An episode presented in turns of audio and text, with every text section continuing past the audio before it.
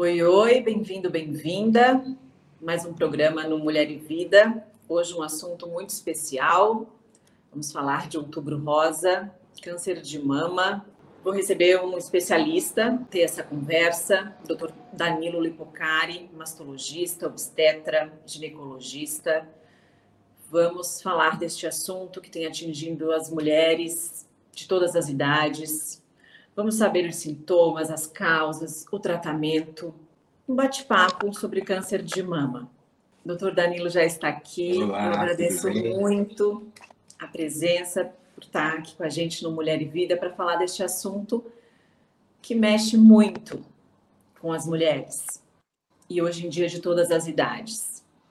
É uma coisa que eu quero abordar muito assim, que nos assusta, né? A gente fala aqui, eu falo aqui como mulher representando e a gente é medo, é falta de informação às vezes, né? Por isso o Outubro Rosa. E eu queria começar falando da importância do Outubro Rosa e o que que é, já que a gente sabe que informação é tudo.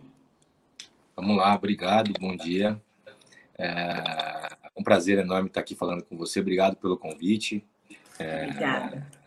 Tenho acompanhado o canal de vocês também, é bem interessante, com bastante informações. Acho que isso é super importante, sempre a gente trazer bastante informação, né? Vamos lá, Outubro Rosa, né? Esse mês tão emblemático, né? Onde a gente salienta a importância da, do diagnóstico precoce, basicamente a importância do diagnóstico precoce eh, do câncer de mama, uma vez que isso traz eh, consequências muito menos negativas na, na, no decorrer da vida dessa mulher que teve essa essa pequena pedra no caminho, né? Então, é, a gente imagina que, que hoje em dia é, seja muito importante é, que o paciente tenha em mente que é a, os exames de rotina devem ser feitos de maneira rotineira, como o próprio nome diz, ah, que sejam feitos de uma sequência anual, sempre procurando dar uma atenção especial à mama, é, mesmo porque a gente está de frente aí a, a segunda causa aí de, de câncer entre as mulheres, só perde para os tumores de pele não melanomas, né? Então, quer dizer, é uma doença muito incidente, né? E o Outubro Rosa começou com uma historinha de duas irmãs, é, e uma delas teve é, o câncer de mama, e a outra, vendo aquele sofrimento todo, resolveu levantar essa bandeira na busca de melhores diagnósticos, de, me, de melhor tratamento, e a partir de então essa campanha foi levantada, e desde então, todo mês de outubro, a gente vê muitas clínicas, muitos, muitos, é, muitas casas, muitos prédios de, da cor rosa e, e, com o símbolozinho da, da fitinha, que é o emblema que desde então é, é usado, né? Uhum. E aí, pronto, aí a informação, a gente olha, vai saber o que, que é, isso é muito importante. E aí eu queria falar também do autocuidado, desse autoexame, que é, nem sempre as mulheres fazem isso, até por uh, não saber, né? Que tem que se tocar, que tem que se cuidar, realmente o autocuidado. Porque não sente dor, né? Como é que é esse esse Exatamente. assim? É, não o sente autoexame- dor, é? É, o autoexame, é, o câncer de mama, infelizmente, ele, na sua maioria das vezes, é assintomático, né? E as mulheres mais jovens, é, eu me refiro a mulheres com menos de 40 anos, é, não fazem parte de um rastreamento que pré-estipulado é, é, pelas sociedades de ginecologia, de mastologia, um um rastreamento de rotina no, no grupo de baixo risco. Então, essas mulheres, é, muitas vezes, quando encontram ah, um achado na mama, é um achado mais tardio, porque ela não estava fazendo a rotina é, com o mastologista como, como deveria ser. Geralmente as mulheres com mais idade têm uma potencial maior possibilidade de encontrar um nódulo numa fase mais inicial, ah, o que às vezes propicia um tratamento ah, ah, mais conservador. ah, e as mulheres jovens ficam, ficam, ficam com aqueles, aquele estigma de que a doença é mais grave, que a doença é mais severa, mesmo porque ela encontra numa fase mais tardia. Daí a importância do autoexame, né? Pelo menos uma vez ao mês, é importante se tocar. É, alguns achados é, são sinais de alerta. Eu digo alerta porque nem todos os achados é, serão realmente uma alteração condizente com câncer de mama, né? Então é muito importante que a gente, que a mulher ao se tocar, observe se ela é na hora do banho ou na hora de passar um creme no corpo, por exemplo, é, a mãozinha espalmada, faça movimentos circulares né, em toda a mama, na região da axila, é, na busca de, de alguma nodulação, na busca de alguma retração na pele, observar se no sutiã é, tem uma sujeirinha, tipo uma sujeirinha mais sanguinolenta, ou tipo água de rocha. O sangue é o que chama mais atenção, né? Uh, algum abolamento na axila, e mesmo na pele, tem alguns tipos de câncer de mama que começam na pele, né? Tem um tipo de câncer de mama que chama-se carcinoma inflamatório de pele, e, e um outro que chama-se doença de Paget da mama, que começa na pele, ou seja, ela não vai sentir nodulação, e sim vai perceber uma alteração, uma vermelhidão na pele de início súbito. E tudo isso é sinal de alerta uh, para que ela possa procurar por uma, por uma assistência para especialista. Né? E, e sempre lembrar o seu ginecologista, eu falo isso porque eu sou ginecologista também, é, da importância da mama, né? não deixar isso de lado. Né? Nos, últimos, nos últimos anos, a gente tem percebido um aumento em torno de 2 para 4% no índice de mulheres com câncer de mama com menos de 40 anos de idade. Isso é importante, né? Até então, sempre esses, era na faixa de 2%, é, ou seja, muito pouco realmente, mas um, um pulo é, de 2 para 4 realmente dobrou. Parece um número pequeno, mas é um impacto muito grande. E muitas é, dessas mulheres têm um diagnóstico mais tardio, o que às vezes torna aí um tratamento um pouco mais pesado, né? Mas é muito importante o autoexame, muito importante. Isso é, é assustador, né? Muito, muito. É, cada vez mais mulheres mais jovens, assim. E aí tem uma pergunta que a gente recebeu na caixinha de pergunta do nosso Instagram, é, que é um aumento né, na incidência do câncer de mama em mulheres jovens. Pode ter alguma relação com a dieta?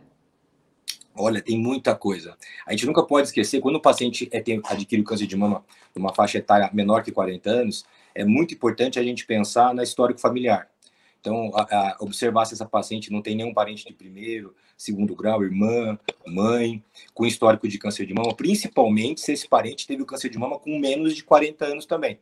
Uh, e nesse caso, a, avaliar se ela tem uma mutação genética, uma mutação genética que ela pode ter adquirido desses familiares uh, e que também dá a ela um risco aumentado aí, em torno de 5 a 10% a mais, de ter aí o câncer de mama de origem familiar. Né? A maioria do, dos pacientes com câncer de mama, mesmo que mais jovens, não são oriundos aí da alteração genética. A grande maioria realmente está na mudança do dia a dia. A mulher moderna é, adquiriu muitas coisas boas, porém algumas coisas ruins, né? Então, e antigamente, a, o câncer de mama era uma doença estigmatizada, né? Se falava muito pouco, tinha esse receio de falar, a mulher tinha medo de falar que tinha um nódulo de mama, e hoje se conversa muito sobre câncer de mama. Então, a gente percebe um número maior de casos porque a mulher realmente é, expõe um pouco mais quando tem uma queixa, quando tem um achado, né? Uh, uma coisa importante que a gente tem que lembrar é o estilo de vida. Lógico, as mulheres hoje, muitas mulheres não querem mais engravidar, Muitas mulheres, quando engravidam, engravidam numa fase mais tardia. Isso expõe a mama a, a, a alterações hormonais que advêm dos ciclos menstruais. Então, a, a, mulher que engravida menos ou que engravida mais tarde expõe a sua mama às, variações hormonais que o próprio organismo feminino, na fase de, de que a gente fala que é a fase reprodutiva, apresenta, e isso aumenta o estímulo mamário porque a mama tem receptores hormonais. Então, a mulher, quando ela deixa para engravidar muito tarde, ou ela tem o seu filho, ou tem um número menor de filhos, ou ela não amamenta, essa mulher tem um risco, sim, aumentado de desenvolver o câncer de mama, fora os hábitos de vida, né? Hoje, o sedentarismo, a, obesidade, nem se fala, né? gente, muitas mulheres às vezes não sabem, mas a obesidade é, ela é importante porque debaixo da pele é, produz um hormônio igual ao do ovário, que é o estrogênio. E esse hormônio, ele é um grande vilão, né? Porque ele ah, não só induz é, algumas mutações genéticas, como também estimula a produção de substâncias inflamatórias no organismo que, que fazem com que as células tenham um processo, processo de mitose e estimulem a, a, a formação do câncer de mama. Bom, ainda nesse assunto de mulheres jovens, tem um depoimento lindo de uma amiga que está fora do padrão. Depois eu quero falar sobre isso, depois de a gente assistir ao vídeo. Porque ela não é obesa, saudável, hábitos é, perfeitos, mas teve o diagnóstico. Depois a gente comenta sobre isso. Vamos assistir. Meu nome é Fernanda, eu tenho 41 anos e no dia 22 de novembro do ano passado, num banho, é, fazendo um autoexame, eu descobri uma bolinha meu, na minha mama esquerda e imediatamente eu mandei mensagem para o meu ginecologista e depois disso foi uma quantidade enorme de exames, mamografia, ressonância, algumas biópsias e foi identificado que aquela bolinha, que parecia até então inofensiva, se tratava de um câncer de mama em estágio inicial. Depois disso, passei por uma operação de 10 horas para retirada das duas mamas, porque apesar do câncer estar somente numa mama, na outra é, já existia um pré-indicação de, de se tornar um câncer.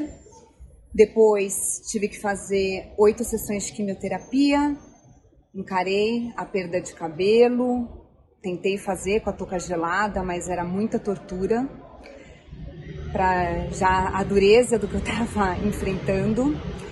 E depois concluí o meu tratamento com mais 15 sessões de radioterapia. É, nesse tempo todo, era muita fé em Deus, nos meus momentos mais difíceis do que eu estava enfrentando. E depois concluí o meu tratamento com mais 15 sessões de radioterapia. É, nesse tempo todo, era muita fé em Deus. Nos meus momentos mais difíceis, eu ligava para a avó do meu marido, que tem 99 anos, e a gente orava juntas.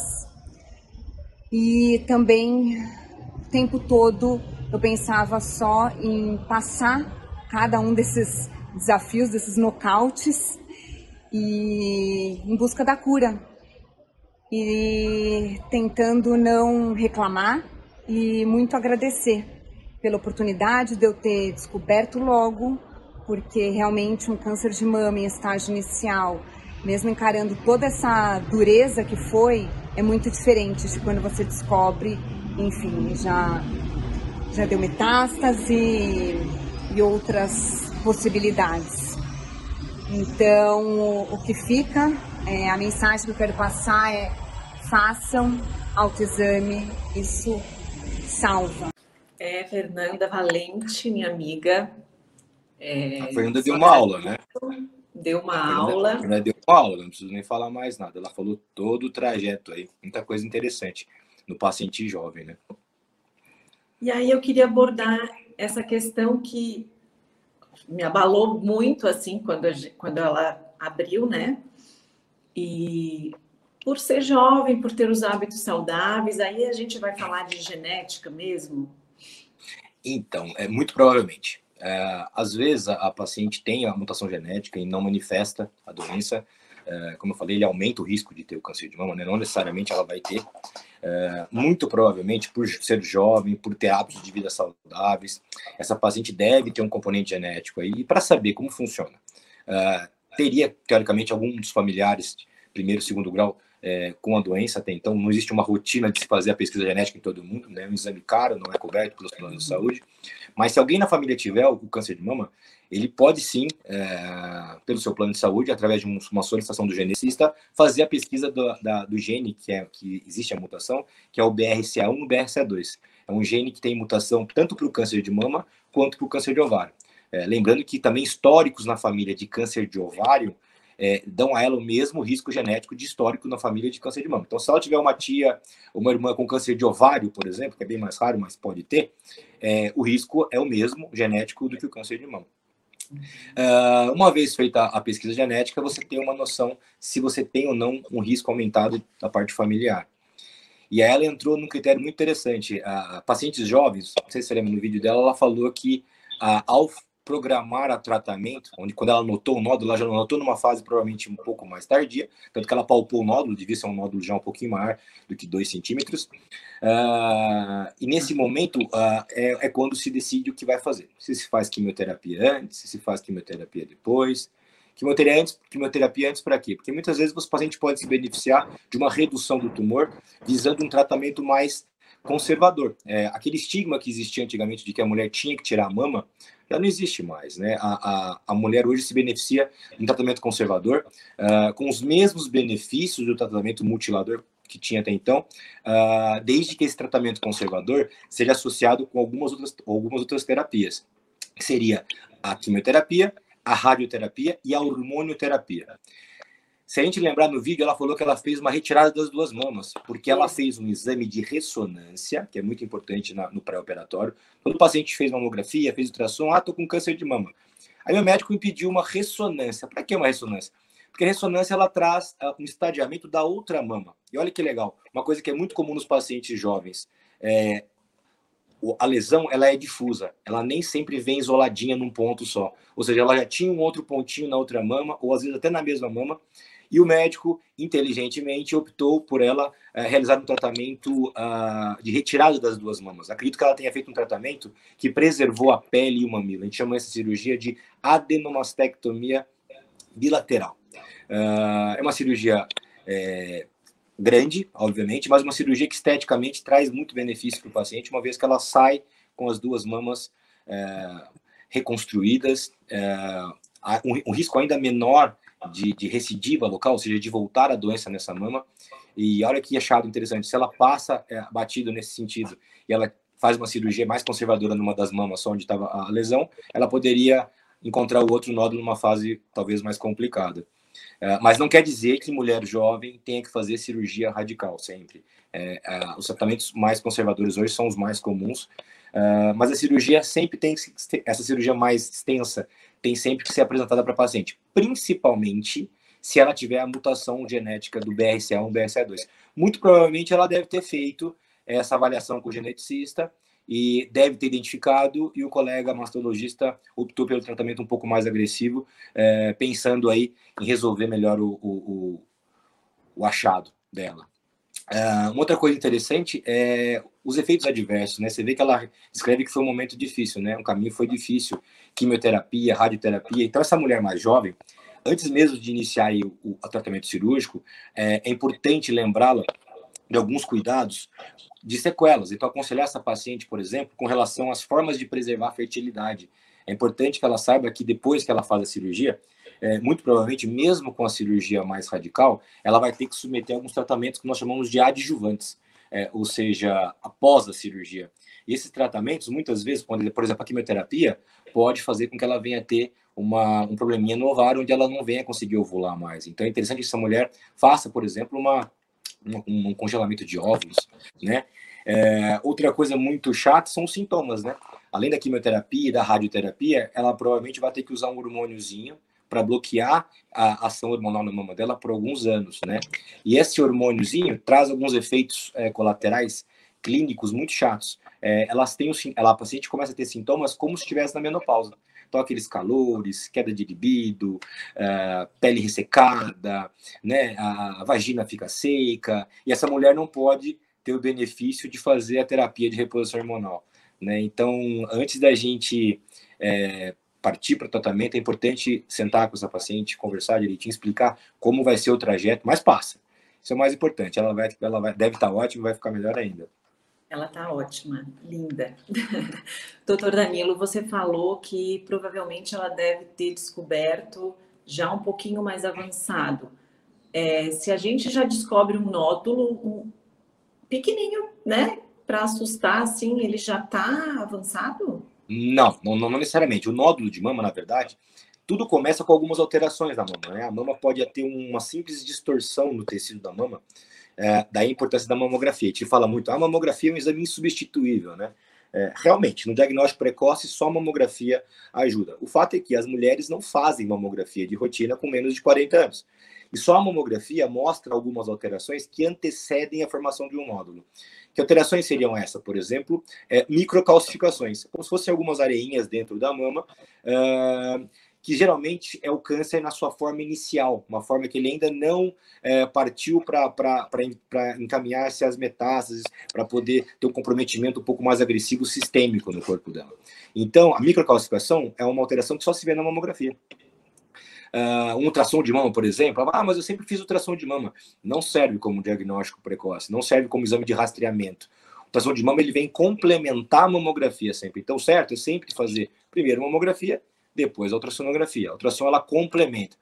Dependendo do consultório que você trabalha, por exemplo, onde eu trabalho, a gente tem lá ultrassom de mama. Então, toda paciente mais jovem que eu vejo, Obviamente, por se tratar de um exame simples, barato, que não emite radiação, eu sempre faço ultrassom de mama. Mas ultrassom de mama é um exame muito médico dependente. Então, a gente vê hoje nos laboratórios, por exemplo, se pede em larga escala ultrassom de mama e os exames são feitos, às vezes, de uma maneira um pouco mais corrida. E, às vezes, pequenas lesões passam batido e todo mundo acha que está tudo bem. Já fiz meu ultrassom, não tenho nada. Uh, por isso que tem alguns estudos recentes mostrando uh, se há ou não benefício e, inclusive, adiantar um pouquinho mais o uso da mamografia a partir dos 35 anos, por exemplo. Então, cada paciente deve ser muito bem individualizada. Se eu, se eu encontro com um paciente e ela me conta uma historinha, ah, minha mãe, minha tia teve câncer de mama com 52 anos de idade, uh, eu, de repente, opto por fazer um, uma investigação um pouco mais precoce para ela.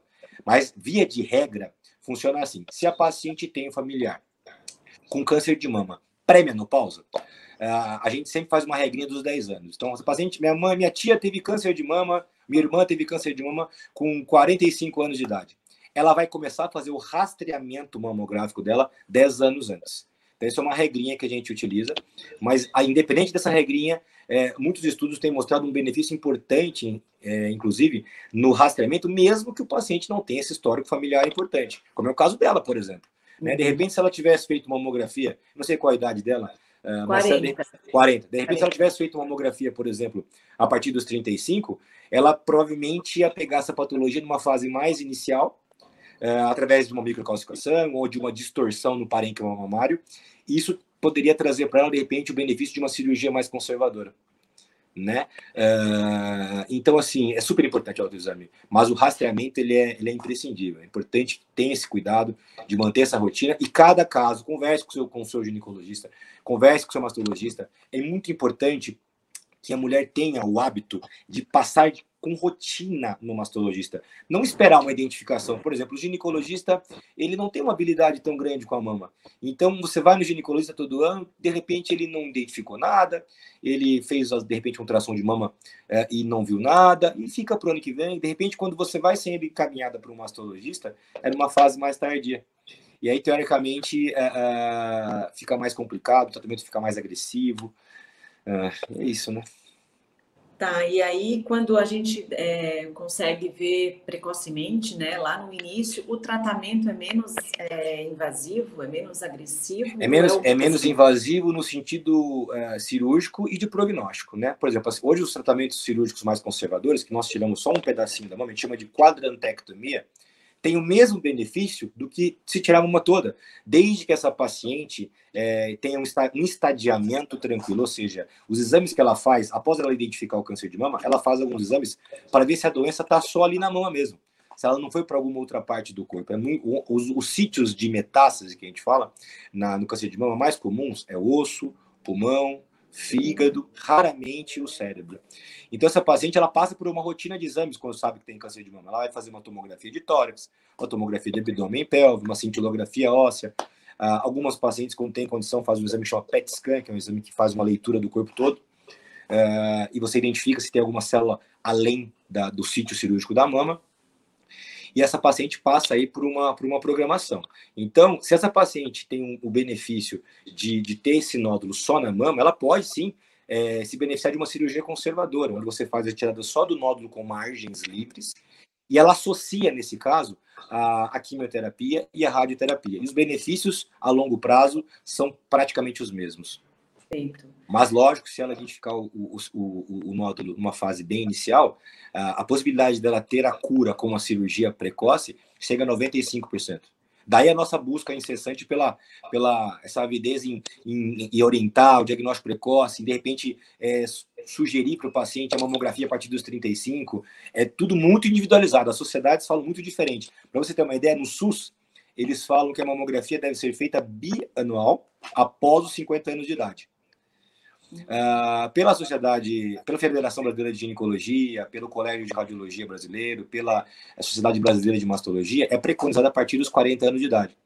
Uh, mas nós sabemos que isso deve ser muito bem individualizado. Cada paciente é diferente, cada tipo. Tem mulheres que têm mamas mais volumosas, são mamas mais difíceis de você fazer um diagnóstico precoce. Então, assim, tem que se levar em consideração vários critérios antes de decidir qual que é o melhor momento. Mas, como protocolo, se faz mamografia de rotina em mulheres assintomáticas a partir dos 40 anos no nosso país. E as mulheres com prótese de silicone? Não muda nada. Na verdade, a prótese de silicone, ela geralmente é colocada atrás da glândula ou atrás do músculo, dependendo do, do, tipo de mama da paciente. Né? E como eu, eu até digo, eu brinco, eu brinco com as minhas pacientes, eu falo que quando a paciente tem a prótese de mama, fica mais fácil para eu fazer a ultrassom nela. Porque a prótese de mama, na verdade, ela vai ser mais uma camada nas camadas de tecido da mama dela. Então tem a pele, depois vem a glândula, aí tem a prótese. Em vez de eu, encontrar debaixo da glândula um músculo, eu encontro a prótese. Então ela não me atrapalha em nada. É, a mamografia, existe algumas incidências que são feitas específicas para quem tem, tem, prótese. Né? A gente chama de, nós chamamos de manobras de Eklund. Você consegue jogar a prótese para um lado, jogar a prótese para o outro, levantar um pouquinho, abaixar um pouquinho, e a mamografia não perde nada, é, não atrapalha em nada. É bem tranquilo. Perfeito. E doutor, onde é que começa o câncer de mama? Tem algum Pode começar, pode ser no. Ah, sim, o ciclo é, geralmente ser. é na mama, é no ducto da mama, né? O mais o carcinoma mais comum é o carcinoma ductal de mama, né? A mama é composta por alguns por algumas estruturas, principalmente os ductos mamários, a, a glândula mamária e gordura, né? Geralmente o câncer de mama ele aparece no ducto da mama. Tanto que o, o, o tipo de, de câncer de mama mais comum é o carcinoma ductal, né? Ele pode ser in situ, ou seja, está só ali dentro do, do ducto, uh, ou ele pode ser invasivo, ou seja, ele já extravasou o ducto e pode comprometer aí vasos linfáticos ou vasos sanguíneos, e daí sim fazer o que nós chamamos de disseminação metastática, né? Ou por via linfática, para os gânglios debaixo do braço, ou por via hematogênica, que seria pela via sanguínea, que é a menos comum. Mas geralmente ele se inicia uh, no ducto e alguns outros casos. Câncer de mama é, é, existe uma variedade muito grande, muito, muitos subtipos de câncer. É, o mais comum é no ducto, mas você pode, como eu falei, você pode ter um câncer que começa na pele. Por exemplo, como o carcinoma inflamatório, né? Como na areola, como a doença de Paget da mama, né? É... Então, mas geralmente é, é, é, no ducto da mama. Tá, e outra pergunta que chegou para a gente, muito interessante, sobre as mães que amamentam. Elas certo. podem é, ter o câncer de mama enquanto amamentam ou após a amamentação? Podem ter, é mais difícil durante a amamentação, tanto que a amamentação, é... muitos estudos mostravam que a amamentação ela não é um fator é, importante. Ah, eu amamento, eu não vou ter câncer de mama, mas protege sim, né? Mulheres que engravidam mais, mulheres que estão amamentando mais, é, submetem essa mama a um menor período de exposição hormonal. Uh, a mama que está que tá amamentando é uma mama um pouquinho mais inchadinha, é uma mama um pouquinho mais uh, aumentada de volume, então um pouco mais difícil de você identificar. Geralmente você não faz uma mamografia de rotina, por exemplo, numa paciente que está amamentando. Então, daí mais um, um cuidado importante, por exemplo, a mulher está amamentando há um ano e meio, e aí ela não faz mamografia? Não, deve fazer mamografia assim, normalmente. Ah, mas vai sujar a sala de leite, não tem problema. Faz a mamografia de rotina né? Mas a, a, o fato de estar amamentando é muito importante, porém é um pouco mais difícil do diagnóstico, principalmente no autoexame, porque a mama fica um pouquinho mais inchada e acaba sendo um pouco mais, mais difícil dela, dela, dela identificar alguma alteração. Perfeito. E aí uma outra pergunta também é sobre reposição hormonal. Certo. Ela aumenta o risco ou pode ser uma aliada? Uh, Vamos lá. A reposição hormonal, ela existem dois tipos de reposição hormonal. Tem mulheres que repõem hormônio e tem porque é, elas atingiram a menopausa e tiveram uma, um déficit hormonal importante e tem sintomas muito importantes. Uh, e tem mulheres que fazem reposição hormonal e tem útero e tem mulheres que fazem reposição hormonal e não tem útero. Quando a mulher faz reposição hormonal porque tem útero, ela repõe dois hormônios, o estrogênio e a progesterona. Quando ela não tem, ela repõe só um. Então, uh, geralmente, quem tem, o que os estudos mostram é que quem tem a necessidade de terapia de reposição hormonal por mais de quatro anos, tem um aumentozinho relativo aí no risco de câncer de mama, mas assim, não é algo que a gente leve tanto em consideração a ponto de contraindicar a terapia de reposição hormonal, mesmo porque ela traz vários outros benefícios para a mulher, é, como, por exemplo, o controle da obesidade, o controle do sedentarismo, melhora da libido. Então, assim, coisas que você deixa de fazer e você abre margem para outras coisas acontecerem que são tão importantes como fator de risco do que a terapia de reposição hormonal. Então, a terapia de reposição hormonal não é algo que deve assustar. O que ela deve fazer é sim a sua rotina, o seu rastreamento bonitinho, e na evidência de qualquer situação divergente, interrompe a terapia de reposição hormonal e faz a investigação adequada. Perfeito. A gente tem um outro vídeo muito especial também. Olá, tudo bem? É um prazer estar aqui com vocês. é, para contar um pouquinho da minha história. Meu nome é Tatiana, eu sou paciente oncológica. É, eu descobri o meu diagnóstico de um câncer de ovário em 2019. Há dois anos eu estou em tratamento. É, eu já passei por 46 quimioterapias. Foram três ciclos de, de químios, sendo que a primeira foi muito dolorida. Foi um, um processo no qual eu perdi o cabelo, é, perdi, na realidade, a identidade. Eu me olhava no espelho e não me reconhecia. E quando eu tive que voltar a fazer químio, uma das minhas promessas foi a de não deixar que acontecesse a mesma coisa que aconteceu no primeiro ciclo. Então eu fui buscando dentro daquilo que eu podia, dentro das limitações que um paciente oncológico tem, tratamentos que eu poderia fazer durante todo o processo, é, né, todo o meu ciclo de tratamento. E fui descobrindo que eu podia fazer um botox, que eu podia fazer o um preenchimento, que eu podia fazer a touca e o cabelo poderia não cair, que eu poderia eventualmente colocar um aplique no cabelo. Fui buscando realmente informações e daí nasceu um propósito de vida chamado Espelho Meu, que é um projeto que a gente criou junto com o Instituto Vencer o Câncer, onde lá tem uh, diversos vídeos onde eu conto um pouquinho dessas experiências e desses tratamentos que estão disponíveis para as mulheres e para os homens também em tratamento oncológico. É, o que eu descobri nesse processo todo é de que realmente faz diferença a gente se cuidar, faz diferença o de fora para dentro, como também é, eu falo muito da fé, da gente acreditar, da gente não se render a essa doença e a gente acreditar que câncer não é uma sentença, que na realidade câncer é uma doença que pode ser controlada. Hoje temos muitos recursos e a gente não pode desanimar. Ai, ai, ai. Tati Verniz, linda, olha que linda, né? E ela fala agora aqui de um ponto muito importante que é a autoestima da mulher, né? quanta coisa, né, que passa e a própria cirurgia de mama, quem tem que fazer, de perder, né? Exatamente. Cabelo, as, é, autoestima. Tem que trabalhar isso também. O médico tem que ser, além de ginecologista, tem que ser é, psiquiatra, é, amigo. A psicologia né? nesse momento é, é, é extremamente importante. É, e conversar muito, falar muito a verdade. Eu acho que é super importante. Mostrar para ela realmente o que ela falou. Não é uma sentença. Né? temos que tratar, tem muita coisa para fazer, muita coisa que destrói no primeiro momento e muita coisa que reconstrói no segundo momento. Né? Então tem como sim ela voltar a ter a mama dela, voltar a, a sua autoestima, voltar a ter seu, sua vida normal, né? Mas é muito importante que ela que ela tenha esse apoio, né? Esse apoio multidisciplinar aí com o psicólogo, conversar com a, com a família, né, e deixar tudo muito claro. Acho muito importante no paciente oncológico a gente sempre falar muito a verdade, né, nunca deixar nada de lado, às vezes com medo de assustar. É, acho que esse, isso, isso, traz o paciente mais próximo da, do tratamento, a, a adesão é maior e o sucesso acaba acontecendo inevitavelmente. Na grande maioria das vezes, graças a Deus.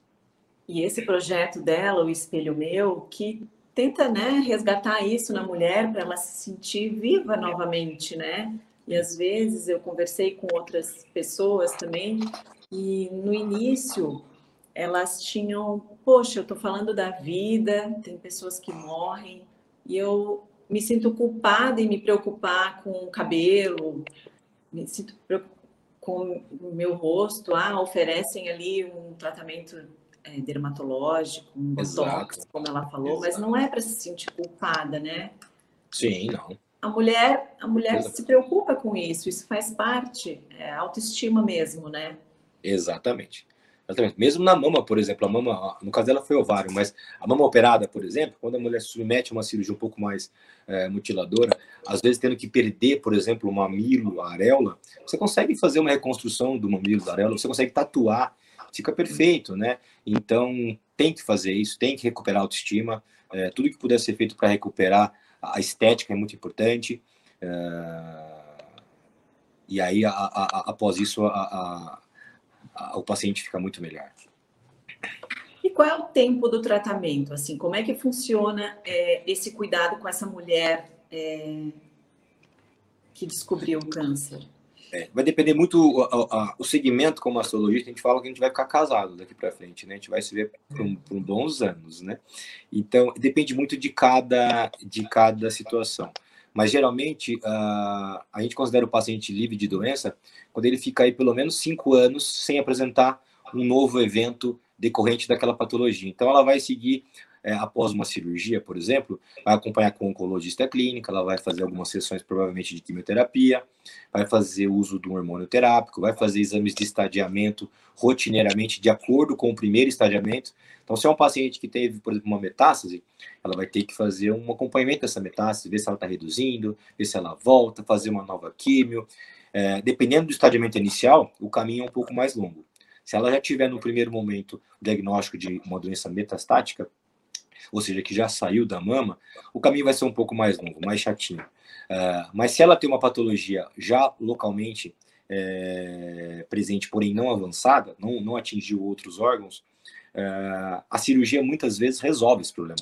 Uh, e dependendo do subtipo citológico do, do tumor, se faz ou não um, um, tratamento adjuvante com quimioterapia, com radioterapia, se a cirurgia foi conservadora, por exemplo. Uh, mas, teoricamente, a, a, o acompanhamento é um pouco mais tranquilo. Mas, geralmente, a gente fica muito próximo desse paciente, vendo com maior frequência, pelo menos uns cinco anos. E aí a vida continua. Exercício, alimentação, tudo. Vida normal, vida normal. Inclusive, Uau. vai trazer muito benefício para ela, né? É, sair do sedentarismo, inclusive para uma nova patologia, né? Ela tem que pensar que, porque ela teve um câncer de mama, ela pode ter outro no ano que vem. Né? Então, tudo que até então é, é tido como algo que ela não fazia, é, tem que começar a fazer. Né? Vida normal, vida normal. Perfeito. Doutor Danilo, para a gente encerrar, queria que você falasse, assim, é, para a mulher que está nos vendo, né, e que tem medo da mamografia e ainda não fez, ou esquece o ginecologista. Na verdade, nós passamos esses dois anos difíceis, né, de pandemia. Muita coisa foi esquecida, deixada para lá. Principalmente a mamografia. Principalmente é impressionante como o número de mamografias caiu, né? Então, tudo bem, tá super justificado, né? Super. Nós não podemos deixar de lado. É, nós estamos no meio de uma pandemia, mas nós temos também em paralelo uma pandemia, por exemplo, de obesidade. Nós temos aí em paralelo é, é, os pacientes que estão. Nós estamos falando de uma doença que é a segunda causa é, de câncer entre as mulheres. Quer dizer, pelo amor de Deus, a gente não pode deixar isso de lado. Né? É o exame que se faz uma vez ao ano.